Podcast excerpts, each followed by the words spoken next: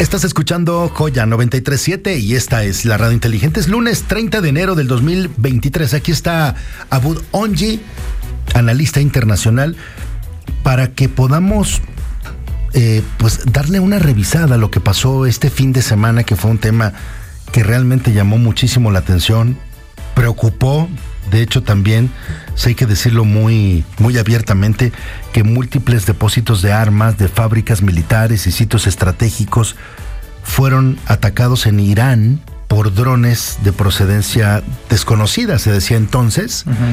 Hoy se habla de que fueron israelíes. Bienvenido, Abud, ¿cómo estás? Bien, bien, gracias. ¿Tú cómo estás, Mariano? También, pues empezando la, semana con este tema, eh, ¿qué lectura le das? Pues mira, tenemos que entender que hay dos versiones siempre en lo que pasa en el mundo. Una versión occidental, me refiero a Estados Unidos, la Unión Europea, y una versión oriental que es Rusia, Irán, todos esos países.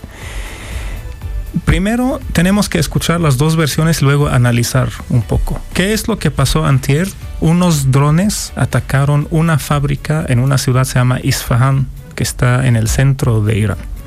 Una fábrica de armas precisamente son armas, son este, eh, algún tipo de armas que se usan a larga distancia que preocupa a Israel que Irán puede usar esos misiles para atacar a Israel.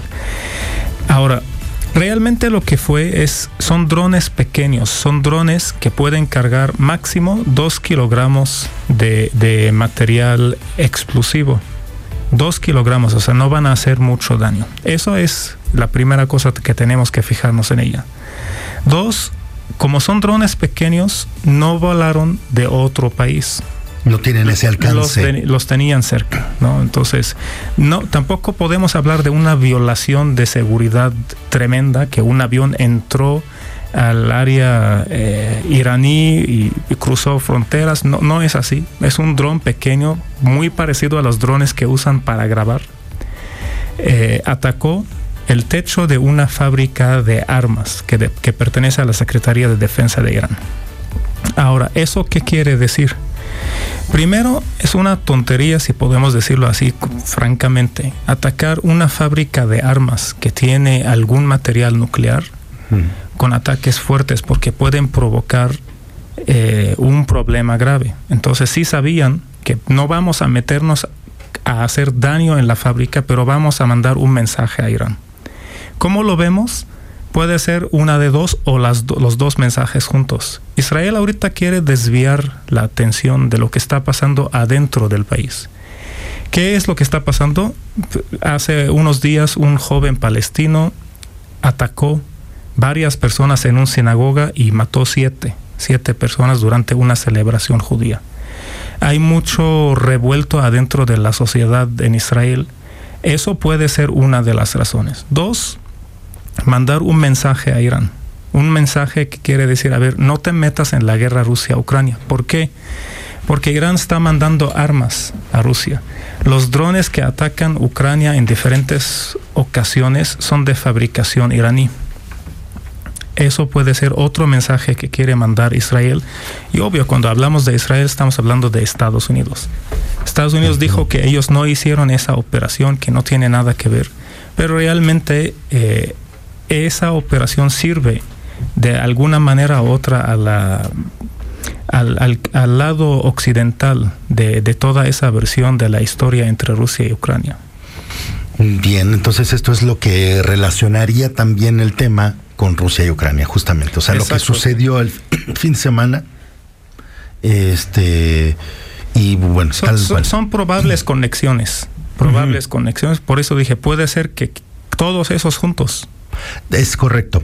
Ahora, por otra parte, por otro lado, cambiando el tema, pues hoy se habla de esta explosión en el interior de una mezquita en la ciudad de Peshawar, en el noroeste de Pakistán, que mató 28. A 32, ya subió la, la, cifra, 32 personas, e hirió a entre 120 y 150, de acuerdo a fuentes locales. La mayoría de las víctimas eran agentes de policía, que habían acudido a ese lugar de culto para la oración del mediodía.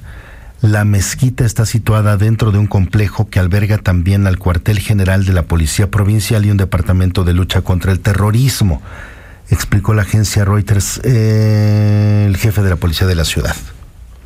Eso no tiene que ver, o sea, es un conflicto interno. Independiente. Interno. Tenemos que saber que en el Islam hay varias ramas.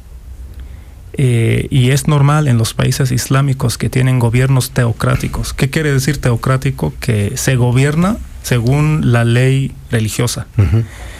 Esos gobiernos teocráticos muchas veces hay otras ramas del Islam que forman parte del pueblo que no están de acuerdo con este gobierno. Eso lo hemos visto en Siria, en Irak.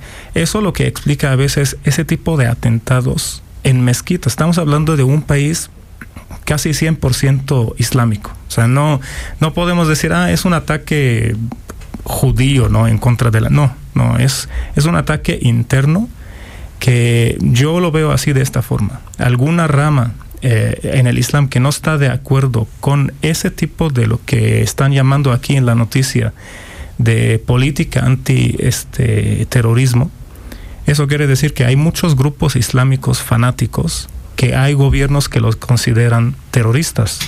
Puede ser que son elementos de esos grupos como ISIS, como algunos otros grupos que son conservadores, que se consideran para muchos gobiernos terroristas. Y puede ser que ellos están haciendo ese tipo de atentados. Y por último, esto que menciona de la oración de mediodía, los policías, ¿esto es de todos los días? ¿Es los lunes? Eh? Sí. Sí, o sea, en el Islam rezan cinco veces al día y una de esas oraciones se llama el de mediodía. No es un festejo, o sea, no hubo muchas personas en la mezquita, es una oración cotidiana y fue así el, el ataque. Es algo muy común, lo estamos viendo lamentablemente mucho en los, los, últimos años.